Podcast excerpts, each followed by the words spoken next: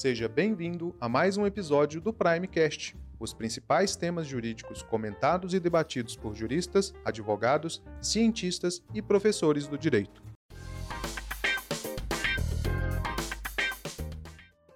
Neste episódio, o professor José Luiz Quadros de Magalhães, mestre e doutor em Direito pela Universidade Federal de Minas Gerais e professor do curso de pós-graduação aqui na Prime, analisa a influência dos algoritmos na política e nas democracias em todo o mundo. Professor José Luiz, é um prazer tê-lo aqui para mais um bate-papo sobre um tema tão importante. Muito obrigado, eu que agradeço a oportunidade de discutir esse tema que realmente é importantíssimo nesse momento que a gente está vivendo, né, de, de, grandes transformações né, no mundo contemporâneo. Professor, ao longo da história vivemos vários períodos marcados pela quebra de paradigmas. É o caso, por exemplo, do Iluminismo, que promoveu uma série de mudanças na política, na economia e na sociedade. Hoje, a gente fala muito em revolução tecnológica e sociedade em rede. O senhor acha que este momento, o momento da tecnologia, pode ser encarado como um novo modelo de sociedade? Eu acho que a gente está no caminho disso. Se a gente imaginar, eu recordo assim, meu primeiro contato 1994, né, eu era um procurador federal da Universidade Federal de Minas Gerais. E ali eu tinha o meu primeiro computador, que era um computador que toda vez que ligava, aquelas letrinhas verdinhas, você tinha que abastecer o computador. Isso em 94, 96. E a partir daí, a, a, a, as coisas se aceleraram muito. Né? A gente vive um mundo de extrema velocidade. E o que aconteceu então que as, essas tecnologias foram se expandindo né, e que era inimaginável na década de 90 que a gente chegaria a esse ponto que nós chegamos. Né, tava, era muito dos filmes de ficção científica que a gente assistia. É, e são grandes mudanças, muito aceleradas, em um espaço de tempo muito pequeno. Então, é, nós podemos dizer que esse processo está em curso. Né, talvez eu não possa dizer que já existe uma outra civilização, né, um outro paradigma, mas sem dúvida ela está gestando. Né? Ela está no processo de, de, construção. Novas gerações já nasceram e que são agora muitos dos meus alunos na graduação, no primeiro período, meninos com 18 anos, 20 anos de idade, já nasceram com computador, né? E também essas, essas tecnologias desse espaço de vida deles mudaram e avançaram de forma é, gigante. Então nós estamos vivendo sim um desafio, a gente precisa lidar com isso e precisa refletir muito sobre isso. Né? Isso vai afetar a vida de todo mundo profundamente. Primeiro, a primeira coisa que a gente pensa né, com relação a isso é o emprego. Né? Vão desaparecer, estão desaparecendo empregos, né? a inteligência artificial já é capaz de fazer né, muito mais rápido, com muito mais eficiência e numa velocidade impressionante, coisa que os seres humanos que nós não podemos. Você pensa no escritório de advocacia, por exemplo, que já usam inteligência artificial para fazer petições, recursos. Para o jornalismo, você tem né, uma inteligência artificial, ela produz um monte de notícia em segundos. Né? Então, isso significa que, dentro da lógica que a gente está vivendo, é, é, é o fim de empregos. Mas, é, como é que a gente vai lidar com isso? Eu acho que é muito importante a gente pensar nesse aspecto que o problema não é a tecnologia. O problema é o uso que a gente faz da tecnologia. Né? Então, nós não estamos condenados a viver numa sociedade com desemprego, é, com desigualdade, com violência. Não é isso. Né? E a tecnologia não vai fazer isso sozinha. O que vai fazer é justamente quais são os nossos valores, como é que funciona a nossa sociedade e como dentro desses valores e dentro dessa sociedade a gente vai usar essa tecnologia. E um exemplo aqui é da forma como os estados hoje em dia, com governos distintos, né, têm lidado com esses desafios iniciais com relação, por exemplo, ao emprego. Você tem alguns estados, vários estados europeus que já estão adotando a renda mínima. É o caso da Itália, é o caso da Alemanha, mais recentemente a Finlândia, e uma renda mínima que, em geral, gera em torno de 500 é, euros por pessoa. Ou então, para uma família onde está todo mundo desempregado, né, gera 2 mil euros a família. E no caso da Finlândia, recentemente, houve uma diminuição da jornada de trabalho. Né? Então, a jornada de trabalho passou para seis horas diárias, quatro dias por semana. Então, uma jornada de trabalho, uma semana do finlandês hoje é de 24 horas por semana. Ou seja, isso eu diria o quê? É uma boa resposta à tecnologia. Por quê? Vamos evitar que uma pessoa trabalha em sete empregos ao mesmo tempo, em três empregos ao mesmo tempo, é um emprego para cada um, mas cada emprego dá dignidade, evita o desgaste, aquela sobrecarga de trabalho e dá tempo para as pessoas se recolherem às suas vidas privadas, conviver com a família, etc. Isso é uma forma de lidar positivamente. É óbvio, gente, que isso vai continuar crescendo né? e a gente tem que pensar, inclusive, que a nossa formação, né? acho que todos nós, inclusive ainda os jovens, foram criados muito dentro de uma perspectiva da sociedade do trabalho. Ou seja, o que dá sentido à vida da gente, pelo menos eu posso dizer isso muito, é óbvio que não é exclusivamente o trabalho, minha família, meus filhos, né? mas além disso, o trabalho cumpre um papel fundamental. Né? Se eu tivesse desempregado, eu estava destruído. Então, o trabalho é algo muito importante na nossa cultura. E aí, então, a gente precisa é, repensar isso. Né? A gente tem que repensar numa sociedade onde as máquinas poderão fazer o trabalho duro, né? como que a gente vai lidar com esse trabalho. Inclusive, sem essa divisão que foi criada na contemporaneidade, onde você tem um espaço do trabalho, onde trabalho para muita gente significa sofrimento. São poucas pessoas né, que, como eu, como escolhi ser professor e gosto de ser professor, o trabalho para mim é um prazer, né, mas a gente vai começar a repensar isso. Talvez voltar a outras bases né, de trabalho, lazer e família, né, dessa convivência, e onde o trabalho deixa de ser um peso para a maioria das pessoas. Né? A, a, tecnologia vem libertar. Só que em outros lugares né, a gente tem visto o oposto.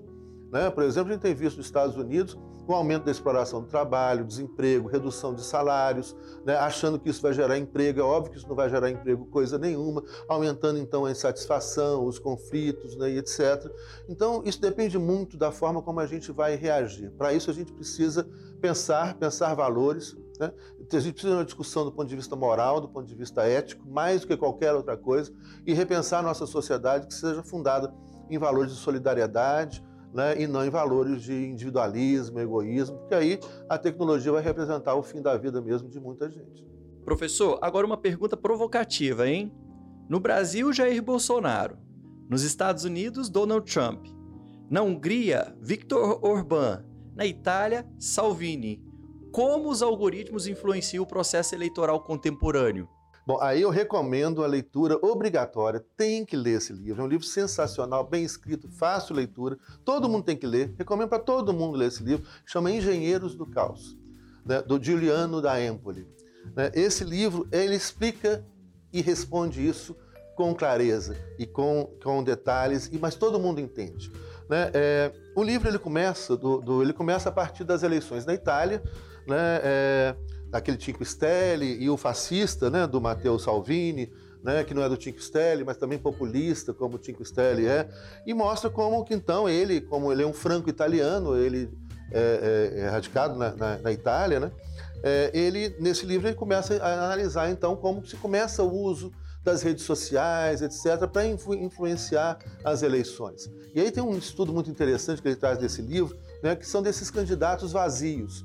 Se você pega uma pessoa completamente vazia né, e constrói aquela imagem. Mas como essa pessoa é vazia, ela pode ser substituída a qualquer tempo.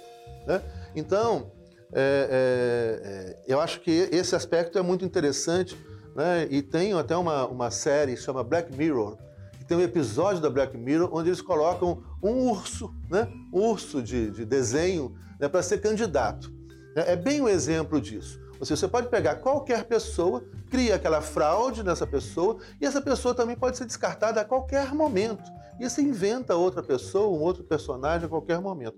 E daí, né, o livro vai para outros. Então, saindo aí, por exemplo, da Itália, né, a gente vai para o caso do Donald Trump. Antes do Trump, teve uma experiência feita interessante com o uso de algoritmos, que foi feito com o Brexit, né, dos conservadores britânicos, onde eles então é, utilizaram o serviço de uma empresa, essa empresa não existe mais, mas também não interessa, que era a Cambridge Analytics, mas é, a tecnologia está aí disponível para quem quiser. Então não, não, é um problema da Cambridge. Né? Pode ter acabado a Cambridge, Cambridge Analytics, mas qualquer outra empresa poderosa, com grana de investimento, vai ter acesso a essas tecnologias. E o que, que eles fizeram? Acho que é muito interessante a gente entender esse ponto aqui. Né? Eu vou tentar explicar rapidamente, com a maior clareza possível. Né? É, isso foi feito no Brexit, depois foi feito com Trump, depois foi feito com Bolsonaro, e aí pega todos esses neofascistas, como Bolsonaro, Trump, Victor Orbán, né, agora na Polônia também, etc. É, como é que foi feito? A, a, a, com 100 likes que a gente der no Facebook, qualquer um de nós, o Facebook, a, inteligência artificial já pode identificar ali né, nossa idade, cor, religião, né, interesses variados, consumo, etc. Enfim, hoje, né, que a gente usando então dinheiro de plástico, todo mundo sabe, a empresa sabe, o Estado pode saber a hora que quiser o que, que a gente come, o que, que a gente gosta de comer, não comer, a hora que a gente come, onde que a gente come, o que, que a gente faz, né, o que, que a gente compra. Então está tudo aí disponível. Com 100 likes você já identifica um monte de elementos da vida das pessoas, como idade, né, cor, eh, etnia, posicionamento político, profissão, etc. Com 300 likes, você aprofunda isso. Veja bem, a Cambridge Analytica comprou das redes sociais, etc., que aí foram os conservadores ingleses para aprovar o Brexit, saída do Reino Unido da União Europeia, né, é, informações onde se dispunha cerca de 4 mil informações sobre quase todos os eleitores ingleses. Ou seja, com isso, você imagina, com 4 mil informações, e a gente vai deixando rastros. Né, tem outro episódio do Black Mirror sensacional cria, é possível hoje você criar uma inteligência artificial de uma pessoa que já morreu. Se essa pessoa deixar muitos rastros na internet, né, então ela vai, você cria uma inteligência artificial que você vai conversar e ela vai te responder como se fosse aquela pessoa que morreu. Porque é tanto e-mail, né, face, é, é, informação de Facebook, né, Instagram é, e assim por diante, você monta isso tudo, você monta a pessoa. Né? A inteligência artificial sabe mais de nós do que nós mesmos. E aí, como é que a política, como é que o poder, como é que esses caras né, é, fascistas têm usado isso? Eles têm usado, eles pegam um, analista de dados, né, um cara da, da, física de dados, conhece física quântica, esses programas todos, etc. E um, um cara das ciências psi, são os dois personagens centrais das campanhas eleitorais fraudulentas contemporâneas, né, que vão fazer o quê? Primeiro, com esses dados todos disponíveis, ele vai começar a separar né, dados sobre grupos de pessoas. Né? E como atingir essas pessoas, como incomodar essas pessoas. Né? Então, a ideia é atingir a emoção, gerar medo. O primeiro passo é gerar medo. E aí eles estão com as informações todas para gerar medo nessas pessoas. E a coisa assim é tão absurda, tão pirada, né, que as informações elas são propositalmente grosseiras. Por exemplo, no caso do, do, da Inglaterra, né, que está dentro do Reino Unido, nas cidades pequenas, e é onde está a maior parte da população do Reino Unido, né, nas cidades pequenas da periferia da Inglaterra, no interior, aqueles pequenos proprietários que têm lá sua ovelhazinha, sua plantação, né, tudo que eles temem é a invasão de imigrantes. Eles começaram a criar fake news, notícias que eles recebiam diariamente, falando que a Inglaterra seria invadida por 60 milhões de muçulmanos, turcos, se a Turquia entrasse para a União Europeia. Bom, primeiro, a Turquia não entrou, não vai entrar, justamente porque são 60 milhões de muçulmanos e a União Europeia não vai aceitar, né, majoritariamente cristã, isso é um problema sério. Né? É, não problema sério não de ser cristão, problema sério de, de, desse preconceito, né? desse estranhamento, etc. Né? É, mas, é, é, e veja bem, a população da Turquia é em torno de 60 milhões.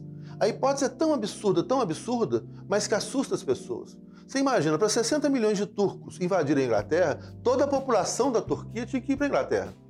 Né? Isso é tão absurdo quanto, por exemplo, as notícias que surgiram aqui no Brasil. Né? Tem uma que até é grosseira, assim, mas vou falar, as pessoas começaram a acreditar em mamadeira de piroca, né? vocês lembram essas coisas assim? Quer dizer, é, é, é tão ridículo, tão ridículo, tão ridículo, mas as pessoas acreditavam que a Terra é plana. É outra coisa tão ridícula, tão ridícula. Ou seja, você abandona a conexão com o real. Mas qual é a intenção? O algoritmo forneceu dado para aquele cara especialista lá em ciências psíquicas em analista de dados, para como que eu vou atingir emocionalmente essa pessoa. Então eu vou gerar primeiro o medo, do medo a pessoa fica suscetível a coisas absurdas, do medo surge o ódio. E aí, então eu vou começar a criar, eu, primeiro eu gero o medo e depois eu aponto quem é o culpado. Olha, se 60 milhões de é, turcos invadirem a Inglaterra, o culpado vai ser o partido tal, o político tal. Então ele começa a direcionar esse medo para gerar um ódio contra uma pessoa determinada.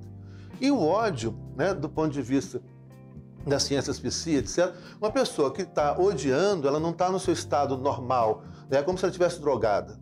Né? É, o Lacan ele traz, ele fala das três grandes paixões humanas, né? o amor, o ódio e a ignorância. Né? É, e nesse momento de ódio, de fascismo, né, a gente tem a preponderância de duas paixões humanas, o ódio e a ignorância. A ignorância por quê? Né? Porque ela é uma paixão porque a ignorância traz conforto. Né? É duro estudar, conhecer. Precisa coragem de desafiar as certezas né, que são colocadas. Então é muito melhor alguém chegar para a gente, um grande líder, etc. Né? Isso a psicanálise também estuda a partir de algumas pessoas, o Slavoj Zizek, que é um psicanalista que trabalha psicanálise política, né? Essa coisa de uma grande liderança, de um grande ídolo, né? de um grande, de um mito que é inventado e esse mito vira como protetor. Aí eu não preciso conhecer nada, não preciso estudar nada, ele me dá certezas básicas e com isso eu estou confortável. É ignorância. Ignorância é uma paixão humana, né? E, e a ignorância gera o ódio.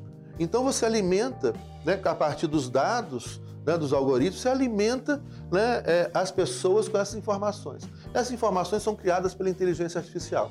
Então, a inteligência artificial é capaz de produzir em, em segundos um monte de textos jornalísticos, minimamente verossímeis ou não, mas que tem uma lógica dentro daquele contexto, onde você manda diariamente para as pessoas. Você não só gera o medo, depois gera o ódio, como você alimenta diariamente o ódio das pessoas. Né, isso explica, por exemplo, como ainda hoje no Brasil né, 15% da população ainda apoia né, esse desgoverno alucinado que destrói a economia do Brasil, que destrói a Amazônia, que destrói, destrói, a, destrói a civilização brasileira, destrói a sociedade brasileira. É um horror inominável, não consigo encontrar adjetivo para falar disso. Mas por que, que as pessoas ainda estão nessa? É isso, né? elas estão mergulhadas em duas paixões humanas, né? que é o ódio e a ignorância. E como combater isso? Né? É, eu diria que a única maneira da gente combater o ódio é com o amor. Né? E a gente precisa, portanto, né, ter muita paciência com essas pessoas. Quando elas começarem a gritar, xingar, querer agredir, né, a gente mostra muito amor, muita paciência. Na hora que a gente tiver muita paciência, vão ficar com mais raiva ainda, vão querer bater na gente, a gente sai correndo. Mas a única maneira né, de vencer o ódio é com o amor. Dando seguimento a este assunto, professor, Hoje muito se discute a respeito das fake news e o uso das redes sociais para difusão de informações inverídicas. O senhor acha que o combate à fake news no Brasil pode ser compreendida como uma afronta ao direito à liberdade de expressão? Não, mas é, é preciso discutir isso com calma, porque é um tema complexo e que envolve, inclusive, o, o projeto de lei né, das fake news, etc., que é muito polêmico. Primeiro, as fake news, né, como eu disse anterior, anteriormente, elas são instrumentos de manipulação, de geração de ódio, de divisão da população. Né? Então isso é criminoso. Não pode. Né? Não pode, tem que ser combatido.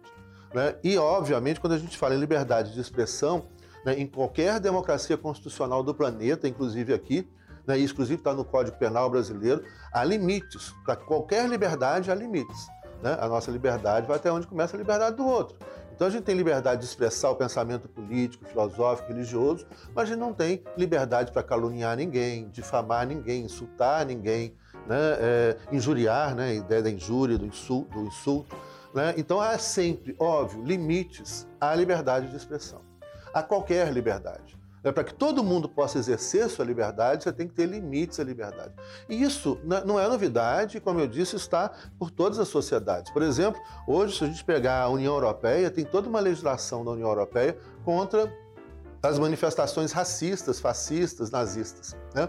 Então, há uma punição, qualquer cidadão da União Europeia, com é, dois anos de reclusão para quem defender em público racismo, né, é, o fascismo, o nazismo. Nos Estados Unidos, que é um grande exemplo, assim, eles costumam não ter liberdade, a liberdade de imprensa, você pode falar qualquer coisa, também não é assim, não. Né? E, inclusive, por exemplo, se você falar em público, xingar em, em público né, um presidente da República, uma grande autoridade, um grande símbolo nacional, né, e não tiver prova, você perde os seus direitos civis para o resto da vida. Então, em toda democracia, tem limites. A gente tem liberdade de expressão para quê? Para viver numa sociedade né, com respeito, liberdade de expressão política, ideológica, filosófica, religiosa, e não liberdade para mentir, enganar, trapacear, né, injuriar, difamar e etc. E a fake news entra justamente dentro desse segundo. É criminosa, né, desarticula a sociedade, compromete a democracia gravemente. Então tem que ter limites. Agora, os limites que a gente tem que pensar E principalmente quando a gente autoriza algum tipo de controle sobre a expressão, sobre a imprensa, etc., esse controle tem que ser radicalmente democrático, com fiscalização de toda a população. A gente também não pode dar um cheque em branco para o Estado começar a fiscalizar o que é fake, o que não é fake, o que é brincadeira, o que não é, o que afeta o que ou aquilo lá. Isso é um, isso é um problema grave que está nesse projeto de lei. Né? Porque muitas vezes não é fake. Se fizer uma, uma, uma e esse é o cuidado que a gente tem que ter. Muitas vezes uma, uma, brincadeira que uma pessoa faz. Aí você quer perseguir aquela pessoa politicamente, quer prejudicar ela politicamente. E aí, de repente, não, isso foi fake news.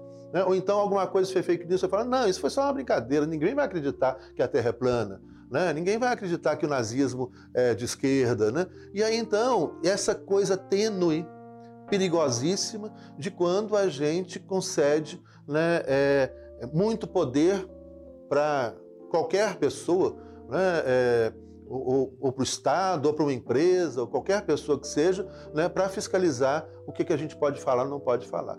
Então, esse cuidado na construção dessa legislação né, que tem que levar em consideração o contexto, ou seja, a fake news utilizada para prejudicar uma candidatura, um partido político, para influenciar no resultado das eleições de um plebiscito, como aconteceu no caso do Brexit, do Trump, do Bolsonaro, etc. Então, isso tem que ser muito cuidadoso né? porque senão a gente cai numa armadilha e acaba concedendo poderes grandes né, ao Estado ou a empresas de decidirem sobre o que a gente pode falar e o que a gente não pode falar. Professor, para a gente finalizar o nosso encontro, eu queria, eu queria saber do senhor o seguinte: as redes sociais, né, a sociedade em rede, deu origem a novas identidades? Eu sei que o senhor gosta muito de falar a respeito desse tema, então eu gostaria de saber do senhor Será que novas identidades nasceram a partir desta sociedade em rede? O que, o senhor pensa a respeito disso? Sim, sim. Isso é um estudo a ser feito né, é, cuidadosamente. Né, novas identidades que se fundam em novos comportamentos. Né? Uma coisa muito interessante que aconteceu, e uma experiência até que eu estou tendo. Ah, gente, nossa, isso aí dá para a gente falar. Mas, assim, é, é... por exemplo, primeiro, uma coisa que acontece com relação aos comportamentos, né? É de como que as pessoas ocultadas por uma, pelo computador, né? É, por uma, às vezes, uma, uma imagem que você cria, um personagem que você cria para você mesmo, né? É, um nome falso, etc. Essas pessoas começaram a falar coisas que elas não tinham coragem de falar antes. Né? Então, isso acho que é um primeiro elemento muito é, é complicado e perigoso.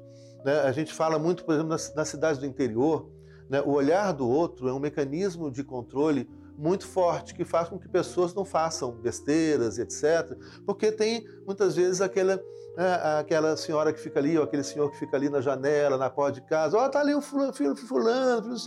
Às vezes esse negócio é um inferno, mas vezes também são mecanismos de controle, né? Você viver numa sociedade onde você tem que prestar contas a essa sociedade do seu comportamento e etc.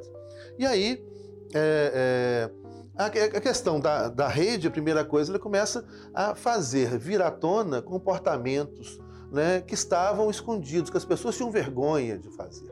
Né? Então, isso, de certa maneira, ela vai gerando ou trazendo à tona né, é, é, algumas, alguns grupos e pessoas que vão seguindo determinadas ideias esdrúxulas, perigosas, né, raivosas, ressentidas, né? Né? Eu acho que a gente vive muito momento de ressentimento, né? e, e como que isso é, é, vai criando novos comportamentos e, a partir daí, vai criando novos grupos identitários mesmo, né? de pessoas que vão criando grupos dentro das redes né? para agir, e principalmente grupos né? negativos nesse sentido, de comportamento é, é racista, é, homofóbico, né? É, pessoas que se reúnem ali sobre esse abrigo e mais, né? e começam a mostrar a cara, mas começam a mostrar a cara justamente porque antes, ao abrigo das redes sociais, elas começaram a descobrir que tem um monte de gente igual a elas, com preconceito, raivosas, ressentidas, né? E agora então elas já têm mais coragem de mostrar a cara, porque e estão mostrando a cara, porque elas veem que elas não são poucos, que elas não estavam sozinhas, né? E que então elas se amparam é, nesses grupos e aí vão formando né, é, esses grupos. E uma coisa muito interessante também, né? É, do outro lado, tem coisas positivas, né? Eu vejo, mas, é, não sei, as aulas que a gente vai dando, as aulas virtuais, etc., a participação dos alunos tem crescido, né? E a coragem dos alunos se manifestarem também, de darem opinião, tem crescido. Então as aulas têm sido muito gostosas nesse sentido, porque tem uma interação maior daquela timidez. Eu não sei se isso é bom ou mal, porque também é aquela coisa, né, a pessoa está criando coragem, porque ela está ainda né, oculta né, atrás da tela, do computador e etc.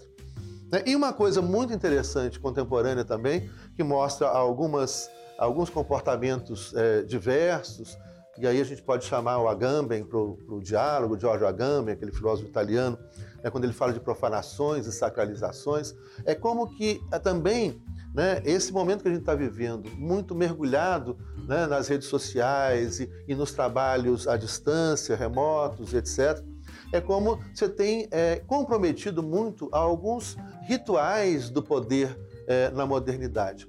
Né? É, entre eles, por exemplo, você tem muitos juízes reclamando de um monte de advogados sem terno e gravata, né? ou até com camisa de pijama, né? É, que de certa maneira também influencia no comportamento e até no sentido de, de, de, trazer alguma reflexão sobre esses rituais do poder, né, sobre essas sacralizações do poder, etc. Enfim, a gente tem que observar, né, tem muita coisa acontecendo aí, vai acontecer muito mais coisa e é o momento justamente da gente estudar muito, né, prestar muita atenção nas coisas e abandonar as certezas antigas, né, mais do que qualquer outra coisa. Professor, muito obrigado pela presença. É um prazer tê-lo aqui sempre nas nossas, nos nossos podcasts, nos nossos debates, nas nossas entrevistas. Seja sempre bem-vindo. Muito obrigado. Satisfação toda minha. Estarei sempre presente. então é isso, pessoal. Um forte abraço. Só lembrando que o professor José Luiz Quadros de Magalhães faz parte do corpo docente do curso de pós-graduação em Direito Administrativo e Direito Constitucional Prime. Faça sua inscrição no www.primevirtual.com.br. Estes e outros temas você encontra na plataforma de videoaulas Prime. Os melhores professores em videoaulas exclusivas. Aproveite o preço promocional de lançamento do curso de pós-graduação em Direito. Acesse www.primevirtual.com.br.